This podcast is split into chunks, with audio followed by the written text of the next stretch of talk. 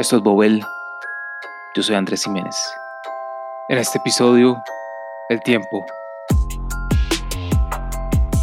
Algunas ideas sobre su elasticidad y por qué no todos contamos con la misma cantidad de tiempo.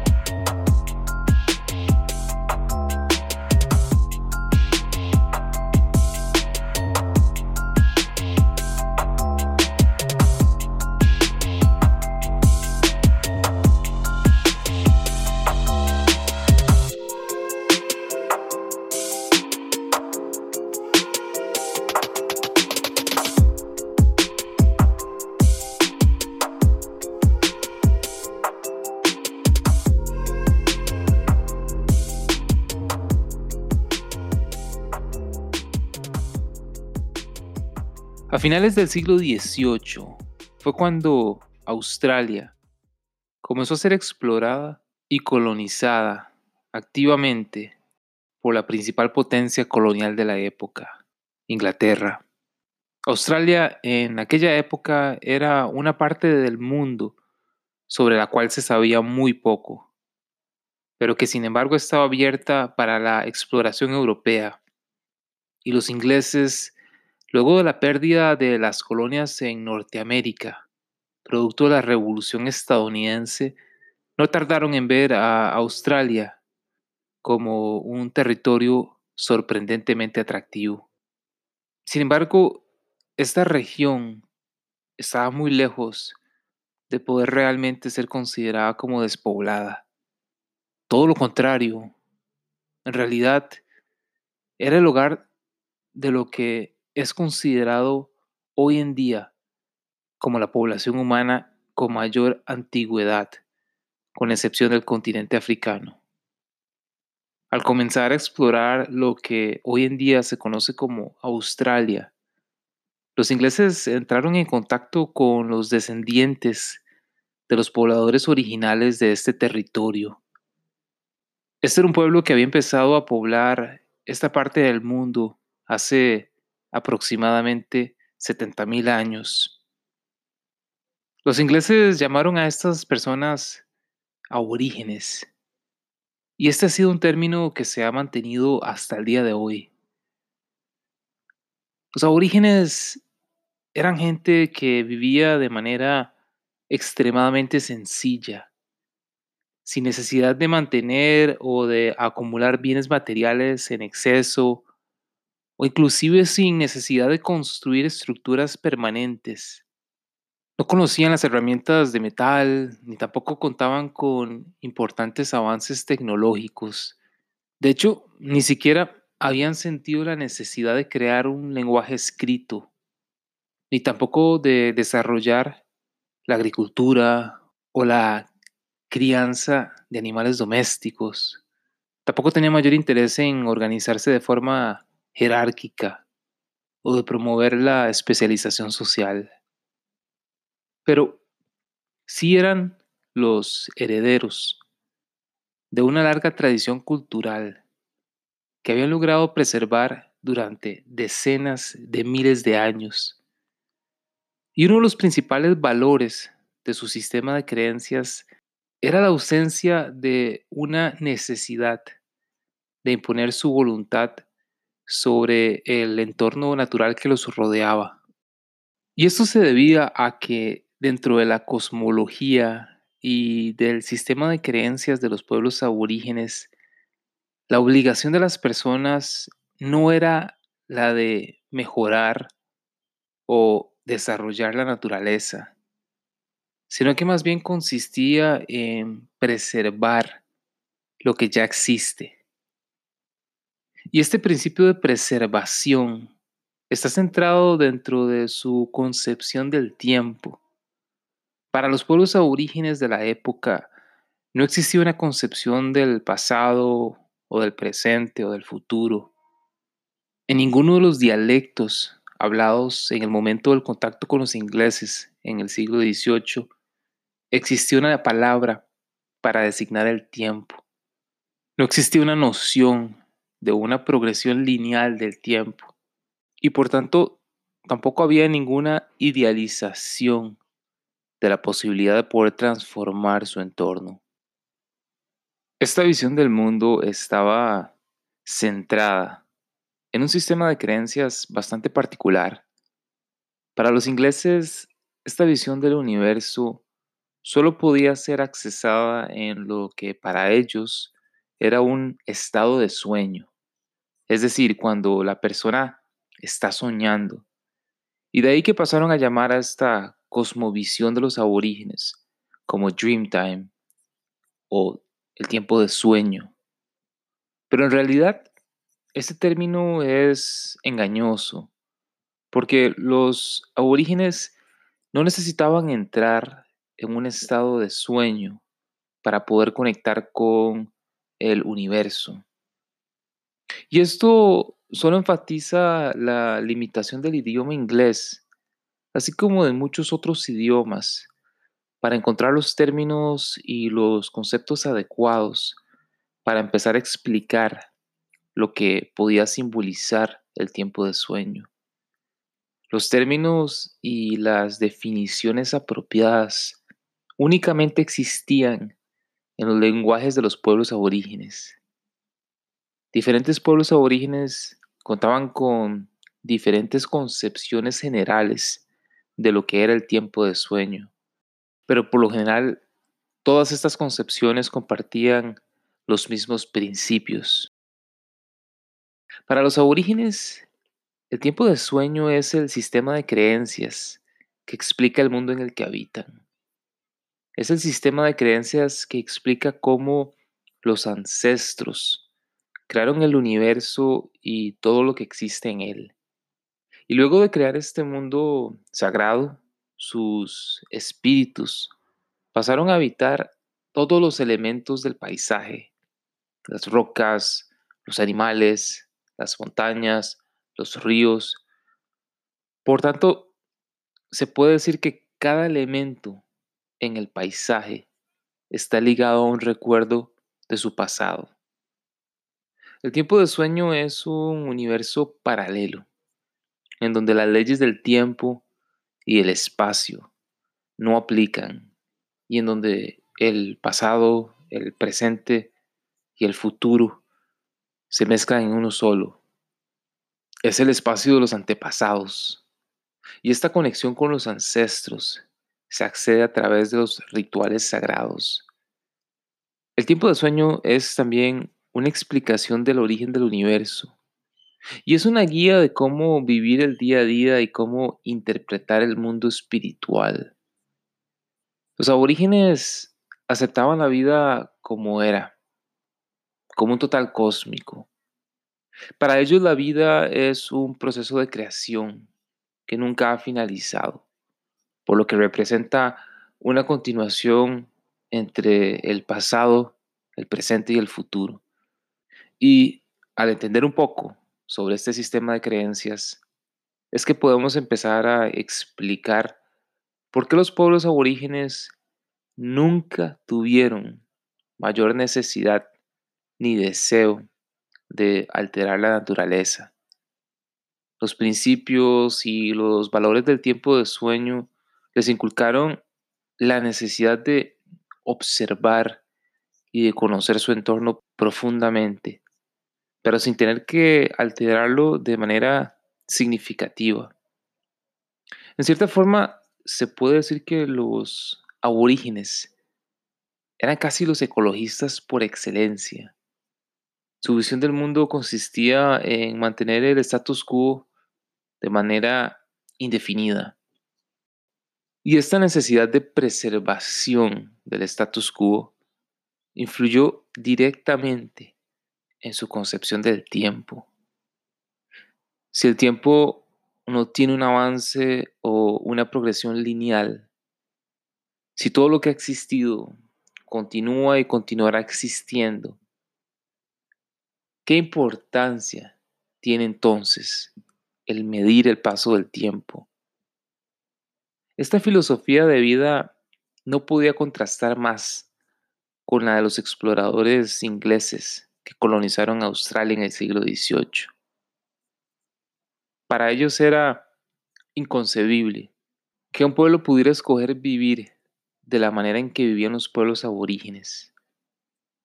Para los ingleses, el estilo de vida de los aborígenes no está muy lejos de cómo vive un animal, y no tomó mucho para que fueran considerados como legítimos salvajes.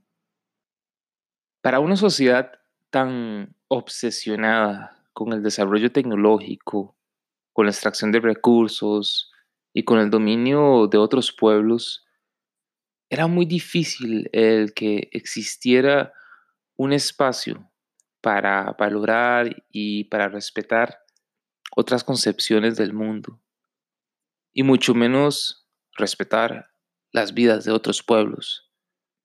Tristemente, la visión europea del mundo se impuso rápidamente. El colapso de la gran mayoría de los pueblos aborígenes fue súbito y devastador. Su visión no tenía un espacio dentro de la nueva sociedad que iba tomando forma a manos de los colonizadores europeos.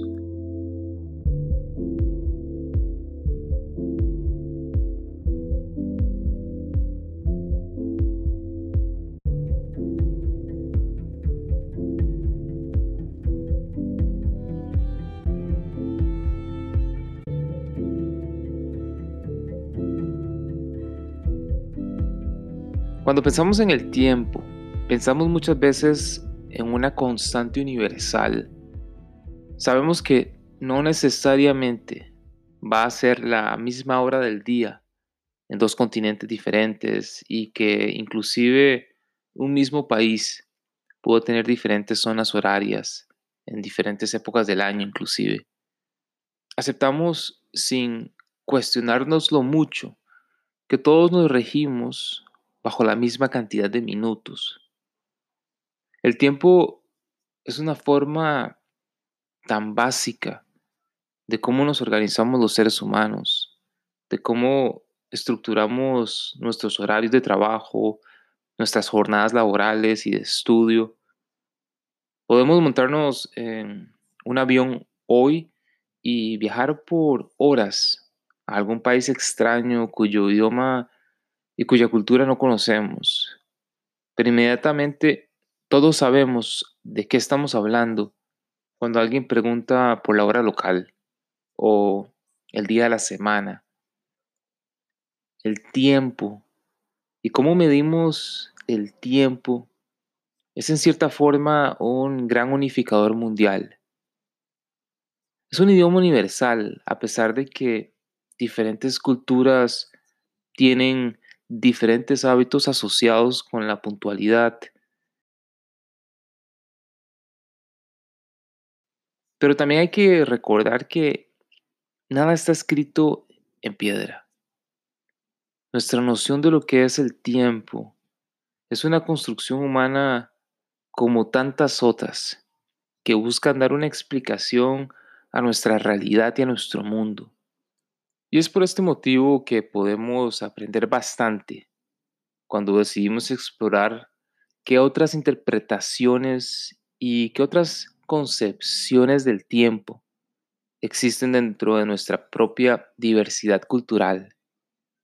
Concepciones que han sido ignoradas o menospreciadas por siglos, pero que nos muestran alternativas interesantes del tiempo que siempre asumimos como una constante universal. Así como los aborígenes australianos contaban con todo un sistema de creencias que moldeaban su concepción del tiempo, ese también es el caso de otros pueblos alrededor del mundo. Un buen ejemplo son los pueblos polinesios. Los polinesios conforman un gran grupo étnico que, gracias a sus excepcionales habilidades como navegantes, lograron explorar y poblar los diferentes territorios e islas del Pacífico.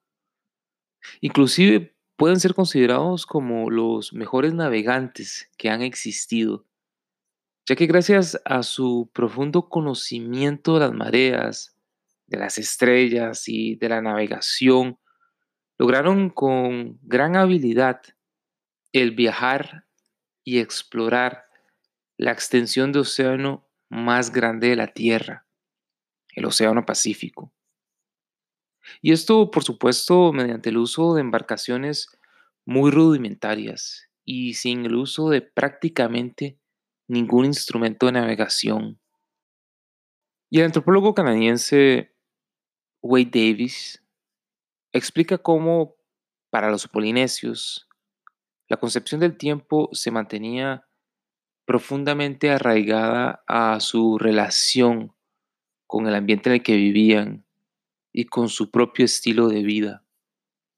Para ellos, por ejemplo, el amanecer y el anochecer eran los momentos de mayor actividad durante el día, porque son las horas cuando salen los botes al mar a pescar, mientras que el mediodía es un momento de mínima actividad, debido a que el sol está en lo más alto y las temperaturas no son propicias para actividades arduas. Asimismo, tampoco era extraño para los navegadores polinesios el tener que detenerse y esperar meses enteros en una isla despoblada hasta que un cierto tipo bastante específico de corrientes marinas regresaran para poder así navegar exitosamente de regreso a casa. Y es que para poder navegar la masa de océano más grande del planeta sin ningún tipo de tecnología moderna, claramente se necesita tener una concepción bastante flexible del paso del tiempo. Es realmente difícil el pensar cómo alguien hoy en día estaría de acuerdo con esperar meses en una isla deshabitada a que se produzca un cambio específico en las corrientes marinas para poder continuar navegando.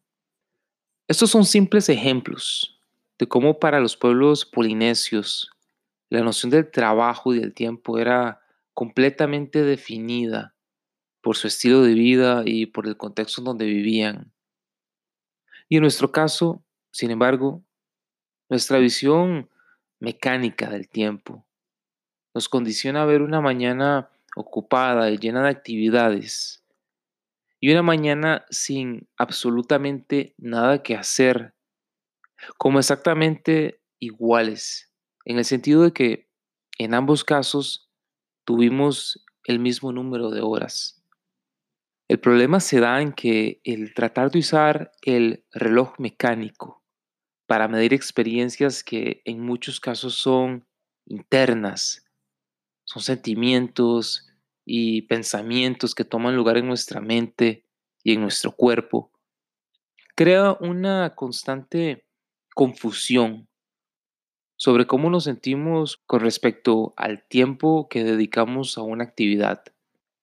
¿Por qué en un caso no nos alcanza el tiempo para hacer todo lo que queremos hacer y en otro caso el tiempo parece avanzar desesperadamente lento. Estas diferentes nociones del tiempo llevaron a muchos pueblos indígenas a utilizar conceptos para describir relaciones muy específicas entre un fenómeno en el tiempo y en el espacio, sin necesariamente tener que hacer diferencias rígidas.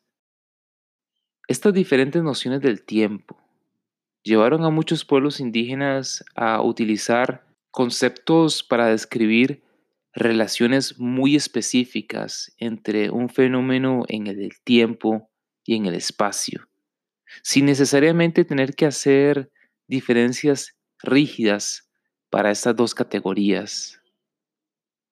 Wade Davis explica, por ejemplo, cómo los Barazana que son uno de los diferentes grupos indígenas que habita el Amazonas colombiano, no cuentan con una palabra para designar el tiempo. De manera similar a los aborígenes australianos, para ellos el pasado es el presente y los sitios sagrados no son lugares que recuerdan de un pasado simbólico, sino que son hasta el día de hoy lugares donde todavía habitan los seres míticos, los antepasados. Davis cuenta cómo en la cosmología de los Barasana no existe una concepción del inicio ni del fin del universo. Tampoco existe un sentido de progresión lineal en el tiempo o un sentido de un destino específico. Para ellos, todo está relacionado y conectado.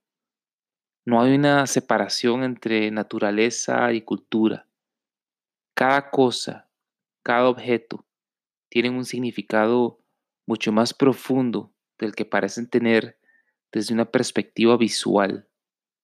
Cada objeto posee una dimensión que va mucho más allá de lo que se puede apreciar a una simple vista. Cada objeto cuenta con múltiples dimensiones y múltiples formas de interpretación. Cada roca, cada catarata, tiene un significado y una importancia cosmológica y una forma de vida que va mucho más allá de lo que se puede apreciar por la vista. Por su parte, la profesora neozelandesa Linda Tohiwai Smith explica cómo la forma en que muchos pueblos tradicionales organizaban su vida cotidiana fascinaba y horrorizaba a los exploradores occidentales durante sus primeros contactos. Ella cuenta cómo en lugares como el continente africano, o en las Américas, o en el Pacífico, los observadores occidentales estaban sumamente sorprendidos por cómo el tiempo era utilizado de manera desorganizada por las poblaciones indígenas locales.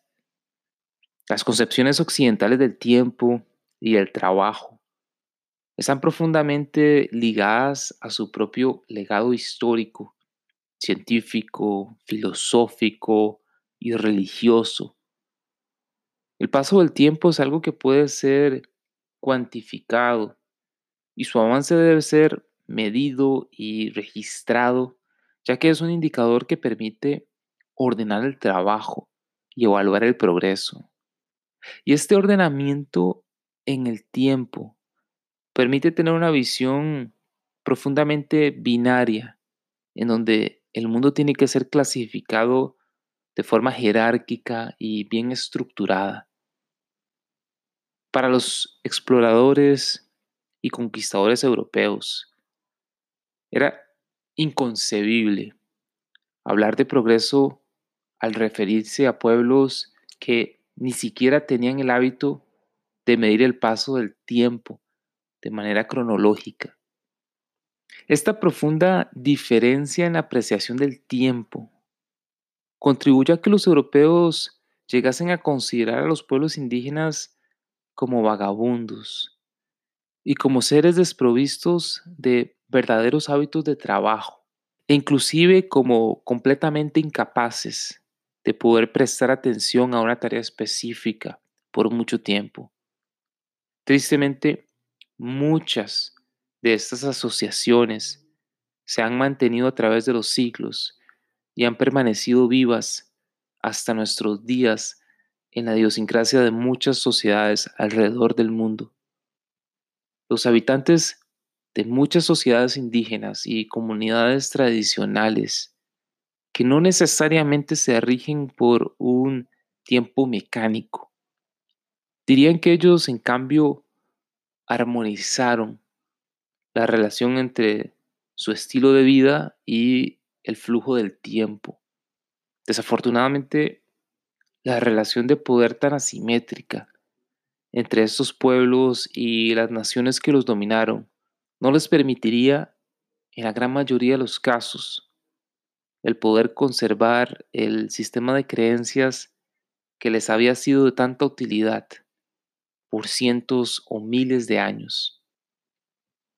La conexión entre el tiempo y el trabajo se fue volviendo cada vez más fuerte con el creciente desarrollo del proyecto colonizador. La percepción de las poblaciones indígenas como pueblos que no valoraban el trabajo o que siquiera tuviesen una noción del tiempo como tal, sirvió para fomentar la agresiva imposición de los valores occidentales. Valores que obligaron a estos pueblos a adoptar una cierta ética laboral, así como una cierta noción de cómo se debe estructurar el tiempo, con tal de que las diferentes obligaciones se encuentren debidamente organizadas. Los tiempos de trabajo, de comida, de devoción religiosa o inclusive de actividad familiar, todos debían ser separados y respetados de manera rígida y arbitraria, sin mayor consideración por las profundas particularidades culturales de los estilos de vida locales.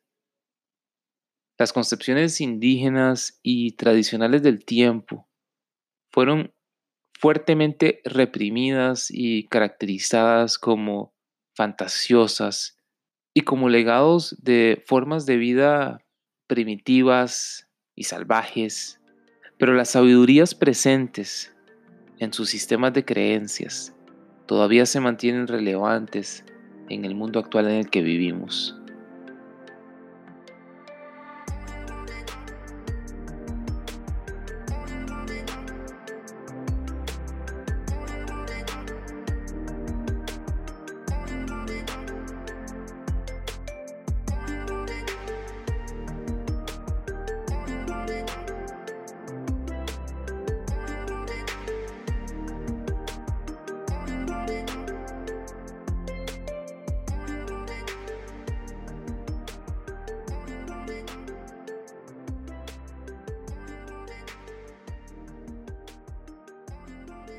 Con la revolución industrial que tomó lugar en ciertos países y en ciertas partes del mundo, se produjo un impulso todavía más fuerte por establecer, contabilizar y rentabilizar los horarios de trabajo.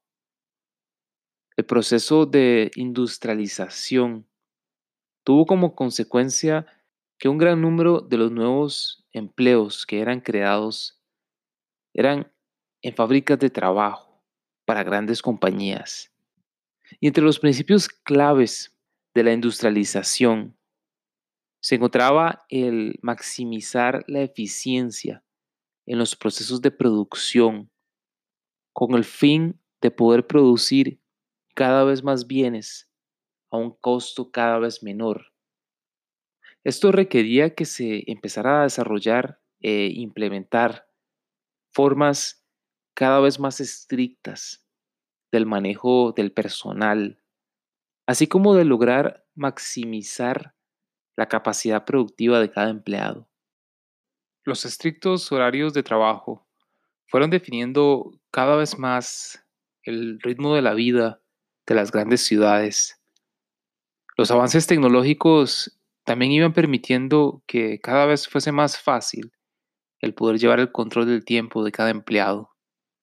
De repente se podía medir desde el minuto exacto en que llegaba un trabajador a la fábrica hasta los minutos que tomaba descanso durante su horario laboral.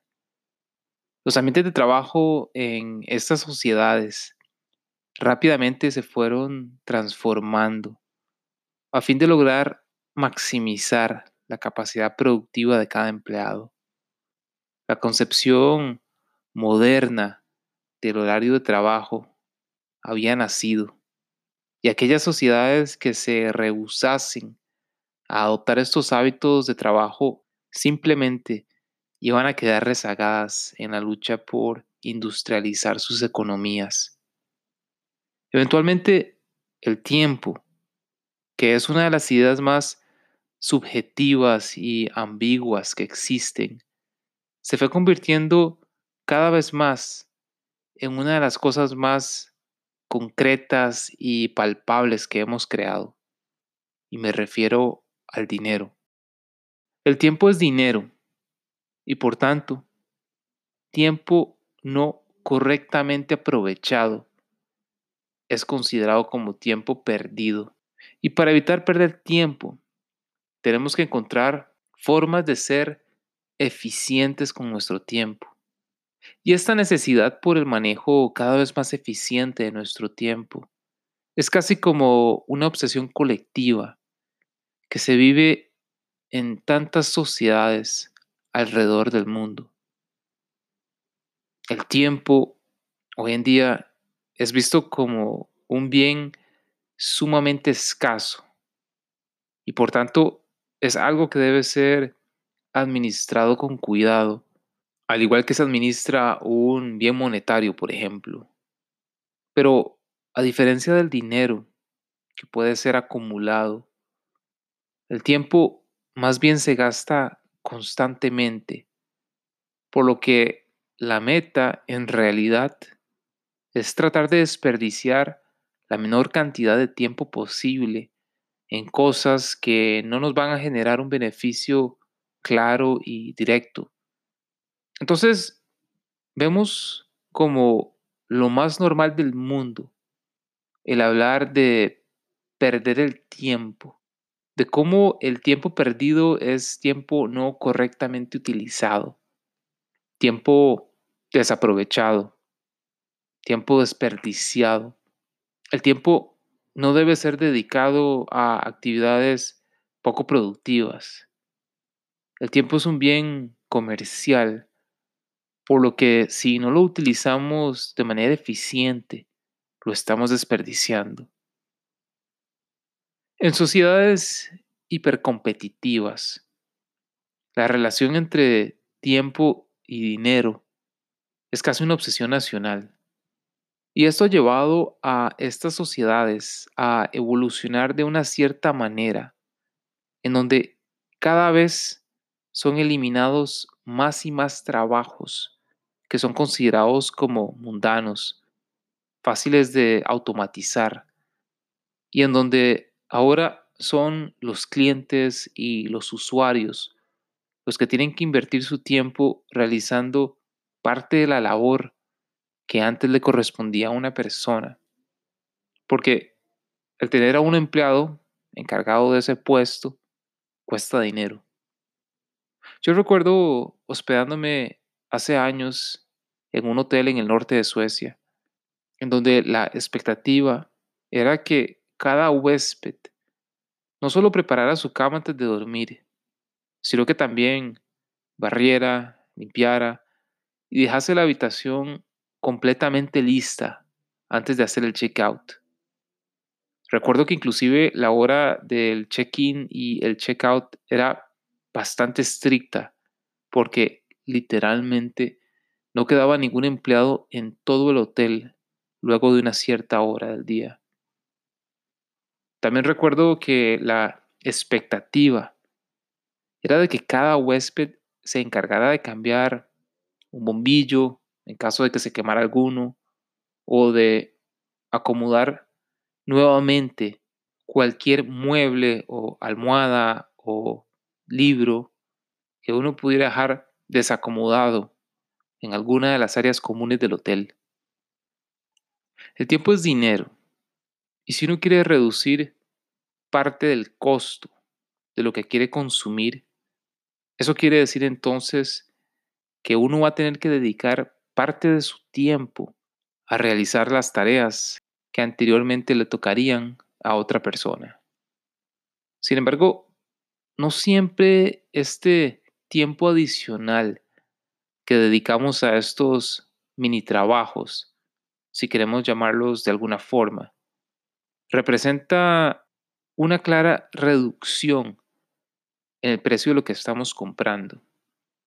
Hoy en día es sumamente común en los países más industrializados el encontrar cada vez menos personas atendiendo en las cajas de los supermercados. Cada vez es más común y más aceptado socialmente que ahora los clientes en un supermercado o inclusive de un pequeño stand en un aeropuerto, por ejemplo, son ahora los responsables de escanear, registrar, pagar y empacar cada uno de los productos que desea comprar, así como de resolver cualquier problema que se produzca durante este proceso. O también es muy normal en estos países ir a un restaurante de comida rápida y ordenar y pagar por lo que queremos comer desde una pantalla táctil, sin que ninguna persona nos tenga que tomar la orden, pero también sin que nadie nos aclare cualquier duda que podamos tener con respecto a lo que queremos pedir. Hace no mucho me encontraba en el aeropuerto de Oslo, en Noruega, y a la hora de hacer el check-in para tomar un vuelo, no fue necesario hacer ninguna fila o conversar con alguna persona.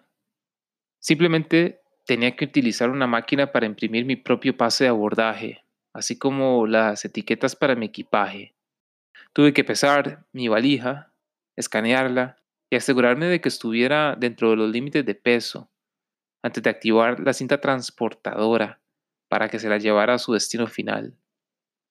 Y lo que más me llamó la atención en todo este proceso fue que no había una opción alternativa. En ese momento, si yo quisiera hacer el check-in de mi vuelo, no había un mostrador abierto con una persona que me pudiera atender. La única forma de hacer el check-in era por mi cuenta a través de una máquina. Entonces, parecería ser cuestión de tiempo antes de que este tipo de prácticas se vuelvan la norma en diferentes industrias. Y sí, es cierto, en algunos casos estos microtrabajos nos permiten reducir el tiempo de espera y cortar las filas que quizá hubiéramos tenido que hacer. Pero ¿de qué nos sirve más eficiencia en nuestras vidas si nuestro estilo de vida nos condiciona a ocupar cada momento de tiempo libre con más tareas y más obligaciones? Hay un punto en donde más eficiencia en realidad deja de representar un aumento en el tiempo ganado en nuestras vidas. Cuando nuestro tiempo es visto como una canasta vacía que siempre debe ser llenada. Todo minuto disponible representa entonces una obligación de agregar una tarea adicional nuestra canasta de obligaciones cotidianas. Entonces, los minutos que nos ahorremos al tener una fila más corta rápidamente van a ser consumidos por una nueva tarea en nuestra agenda. Y mientras tanto, poco a poco se va a ir popularizando y se va a ir normalizando el uso de los mini trabajos como una medida de reducción de costos para las empresas. Poco a poco puede que en ciertas sociedades no nos quede otra opción más que chequear nuestro equipaje, limpiar nuestras habitaciones y ordenar nuestra comida nosotros mismos.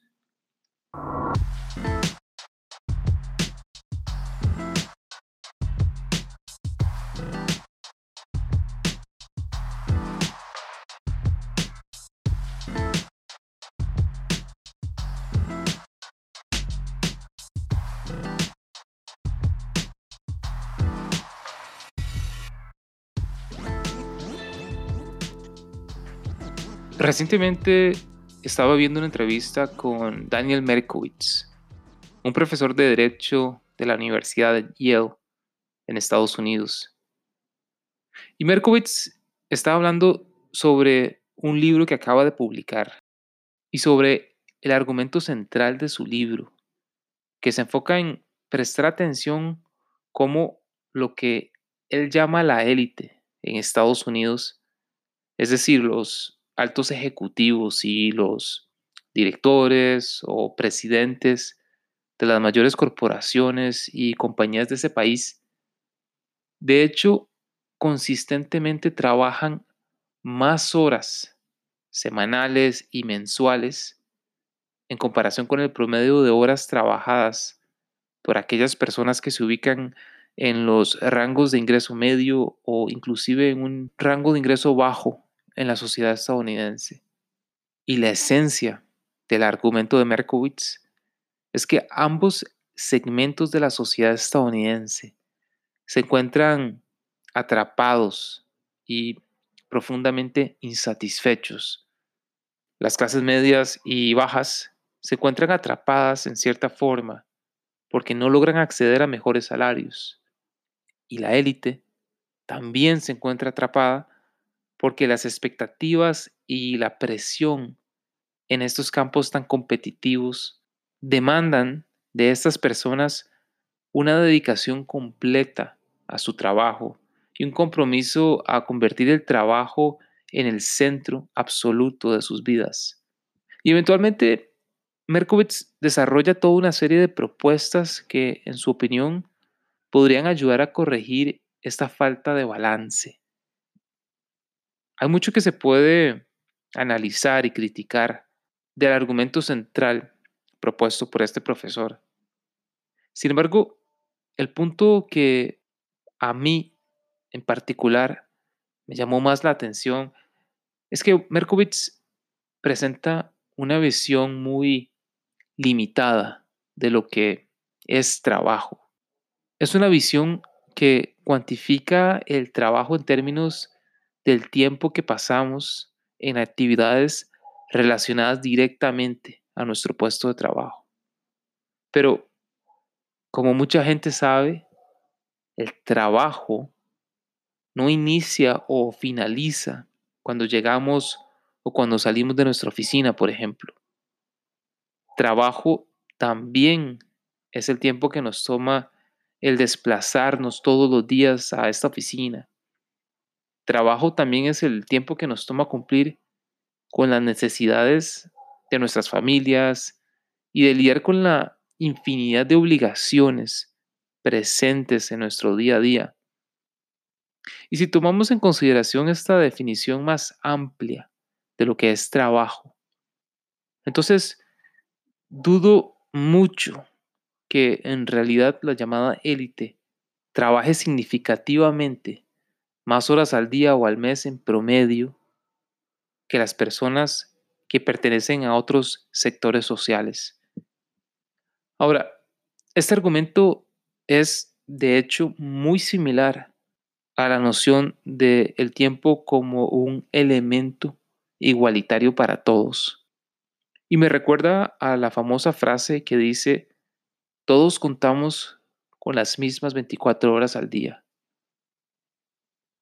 Esta es una frase que escucho mucho en referencia a este supuesto gran unificador que es el tiempo, en donde no importa si estamos hablando de una trabajadora que apenas inicia su carrera laboral de una empresa, o si estamos hablando de Bill Gates, si hay algo que ambas personas tienen en común, es que los dos tienen la misma cantidad de horas al día.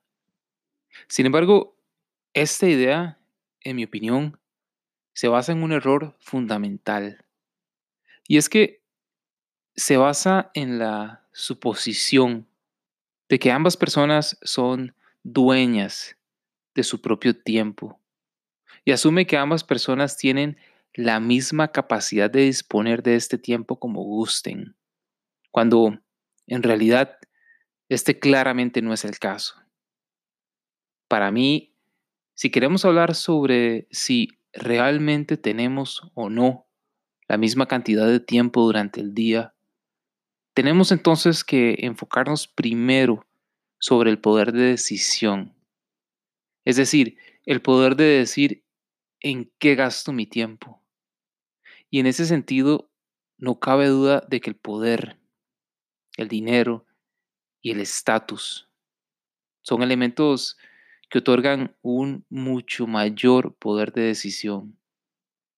Por este motivo me parece fundamental el estar consciente de cómo nuestro tiempo en realidad no nos pertenece plenamente. Y no nos pertenece porque ya está comprometido, ya ha sido tomado por nuestras obligaciones o nuestro trabajo o nuestras responsabilidades familiares o por nuestros deberes en nuestra casa o inclusive con nuestra comunidad o por el tiempo que nos toma simplemente el movilizarnos de un lugar a otro. Una gran cantidad de nuestro tiempo diario debe ser dedicada a cientos de obligaciones de las que no podemos librarnos fácilmente. Sin embargo, esta realidad no aplica para todo el mundo. No todo el mundo está sujeto a las mismas obligaciones o a los mismos deberes. Y es en este aspecto que podemos ver cómo en realidad el dinero y el poder sí nos permiten comprar el tiempo y bastante. Nos permiten comprar tiempo porque de repente puedo pagar por más ayuda y por más comodidad. De repente, con la suficiente cantidad de dinero, puedo pagarle a alguien para que se ocupe de prácticamente todas mis necesidades diarias. Puedo reducir mi tiempo de transporte al poder pagar un apartamento o una casa que quede más cerca de mi lugar de trabajo. Puedo darme el lujo de viajar de una forma más cómoda o más directa. Puedo inclusive escoger si siquiera quiero seguir teniendo un trabajo del todo. Y por supuesto, también puedo llegar a pagar el mejor cuidado y la mejor atención médica, que puede potencialmente extender mi vida de forma considerable. Es cierto, por lo general, las personas que cuentan con mucho dinero son también personas sumamente ocupadas. Una persona como Bill Gates muy probablemente tiene una agenda de actividades y de compromisos mucho más ocupada que la nuestra. Pero recordemos que la diferencia crucial se encuentra en el poder de decisión. La clave se encuentra en el poder escoger en qué invierto mi tiempo. Bill Gates muy probablemente escogió y continúa escogiendo el mantener una agenda sumamente ocupada. Su gran fortuna le permite darse el lujo de dedicar la gran mayoría de su tiempo a aquellas cosas que realmente le parecen interesantes e importantes. En cambio, una persona con recursos muy limitados no cuenta con el mismo rango de decisión con respecto a cómo mejor emplear su tiempo. La idea de mudarse más cerca de su lugar de trabajo para reducir el tiempo de viaje cada día o de encontrar personas que le ayuden con sus deberes diarios o el poder pagar por atención médica inmediata o el simple hecho de poder reducir las horas de trabajo o de pensionarse a una edad temprana son ideas casi impensables para la gran mayoría de la población mundial. Y esta desigualdad en términos de tiempo es quizá más evidente aún si vemos cómo las diferencias en ingreso económico conllevan a una mayor o una menor esperanza de vida. Creo que cuando hablamos de las profundas desigualdades del mundo en el que vivimos, deberíamos también considerar al tiempo como uno más de esos elementos que van de la mano con los demás indicadores de desigualdad. Sin embargo, esto no quiere decir que una falta de recursos económicos nos condene a tener que vivir una vida con poco tiempo disponible.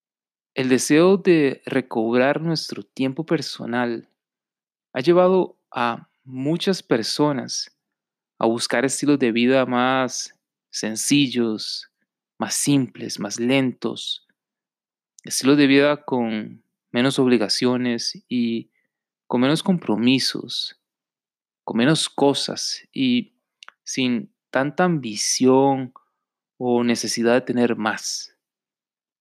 Y esto con el fin de poder recobrar un poco más esa capacidad de poder decidir en qué queremos gastar nuestro tiempo, así como poder conectar un poco mejor con nuestro tiempo interno, el tiempo de nuestras emociones y de nuestros sentimientos. Pero, sin lugar a dudas, el reto es considerable cuando pensamos en cuáles son los valores dominantes en muchas de las sociedades en las que vivimos. Valores que fomentan un estilo de vida cada vez más acelerado y que valora la eficiencia como un pilar fundamental del progreso económico de una economía saludable. Ahora, evidentemente la visión mecánica que tenemos del tiempo se mantiene relevante en nuestras vidas porque es la visión que mejor se adecua al sistema de vida tan acelerado y tan globalizado en el que vive la gran mayoría de la población mundial. Y esta concepción del tiempo es, sin lugar a dudas, una pieza fundamental que nos ha permitido el organizarnos en sociedades a una escala y a un nivel de complejidad nunca antes visto en la historia de la humanidad. Pero al mismo tiempo, creo que también podemos aprender mucho del mundo que nos rodea si pudiésemos estar más conscientes de las profundas limitaciones existentes en la concepción mecánica del tiempo. Recordemos que para Isaac Newton, alguien que es considerado casi que el padre de la ciencia moderna y una persona que realizó aportes fundamentales a las bases de la física moderna. Y Newton famosamente tenía una concepción teórica y un entendimiento del tiempo desde una perspectiva completamente lineal y clara.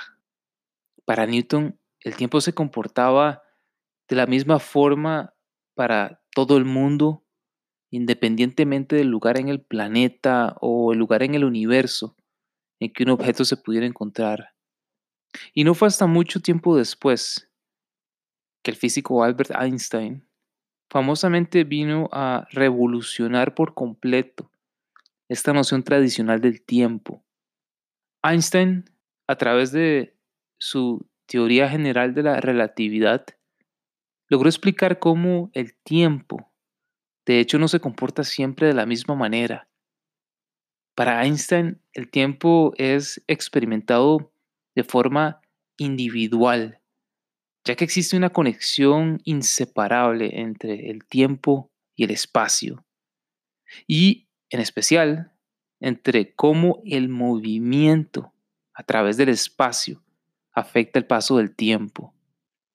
Esto dio paso a la aceptación dentro de la física moderna de cómo el pasado, el presente y el futuro de hecho pueden coexistir en cierta forma y permitió explicar el por qué deberíamos hablar de diferentes tiempos. Esta nueva concepción del tiempo introducida por Einstein logró establecer las bases teóricas para empezar a entender la física y el universo desde una perspectiva completamente diferente. Pero recordemos que para lograr este profundo avance teórico, Einstein tuvo que atreverse a cuestionar el paradigma y la visión dominante de la época. Hoy en día vivimos con una noción mecánica e impersonal del tiempo y obligamos a nuestra mente, a nuestro cuerpo y a nuestros ecosistemas naturales a adaptarse a esta forma de vida. Y esta es una visión que en muchos casos nos permite maximizar nuestra capacidad productiva y nos permite alcanzar enormes niveles de prosperidad. Pero se paga un precio, porque no estamos al tanto de los efectos secundarios de la desconexión entre nuestro tiempo mecánico y nuestro tiempo interno. El tiempo bajo el cual se rige nuestro cuerpo nuestras emociones y nuestra mente por lo general es completamente diferente al ritmo del tiempo mecánico y del reloj bajo el cual se rigen nuestras sociedades modernas. Y esta desconexión a menudo causa que veamos como limitaciones personales aquellos momentos en que nuestro cuerpo y nuestra mente simplemente no logran mantener el ritmo establecido por el tiempo mecánico. Y es precisamente por este motivo que es cada vez más importante el estar consciente de la necesidad de trascender este tiempo mecánico y de reconocer que en realidad cada elemento dentro de un sistema cuenta con su propio tiempo y con su propia medida del tiempo. Desde el tiempo acelerado de un átomo hasta el tiempo cósmico en que se desarrolla la expansión del universo, desde la vida de una mosca al tiempo geológico en el que el planeta va evolucionando. Y si entendemos de que cada elemento se encuentra interconectado entre sí, quizá entonces realmente deberíamos empezar a hablar de diferentes tiempos, de diferentes tiempos que se relacionan entre sí de una manera multidimensional y compleja, pero que a la vez dejan al descubierto los diferentes ritmos de la vida.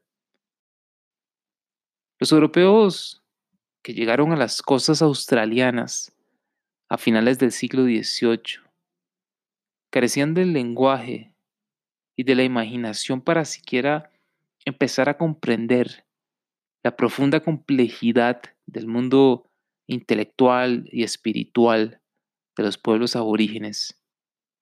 No tenían el conocimiento ni la sensibilidad necesaria para poder empezar a apreciar la sofisticación de una cultura que había logrado vivir en el desierto australiano sin tener mayor impacto en su entorno natural por más de 70.000 años. Así como en el idioma inglés no existían los términos y conceptos que podrían haber sido utilizados para empezar a explicar lo que podía simbolizar el tiempo de sueño. Los principios y los términos apropiados únicamente existían en el lenguaje de los pueblos aborígenes. Tristemente, el tiempo, en muchos aspectos, ha perdido su significado tan particular para los aborígenes australianos. El legado de la colonización europea, así como la convivencia en lo que eventualmente pasó a convertirse Australia, ha sido una catástrofe para este pueblo. Las comunidades aborígenes se caracterizan hoy en día por contar con las mayores tasas de desempleo, de criminalidad y de problemas de drogadicción y alcoholismo de todo el país.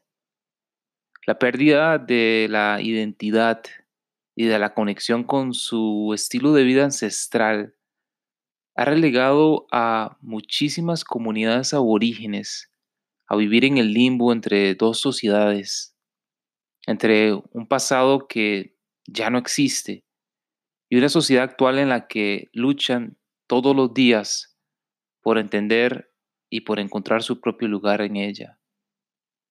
Para muchos aborígenes el tiempo ha empezado a fluir al mismo tiempo en que ha dejado de contar con la misma importancia y significado que antes tenía. Solo queda entonces hacernos la pregunta de si estaremos cometiendo un error similar, de si nuestro afán por mantener ritmos de vida que se alineen en todo momento con el tiempo mecánico, no nos estará más bien llevando por un camino en donde cada vez perdemos más la conexión con nuestro cuerpo y con nuestro entorno natural. Quizá solo queda entonces el preguntarnos, ¿qué tan dispuestos estamos de cuestionar la visión dominante del tiempo y de empezar a explorar otras perspectivas y otras formas de entender el tiempo. Quizá podríamos aprender bastante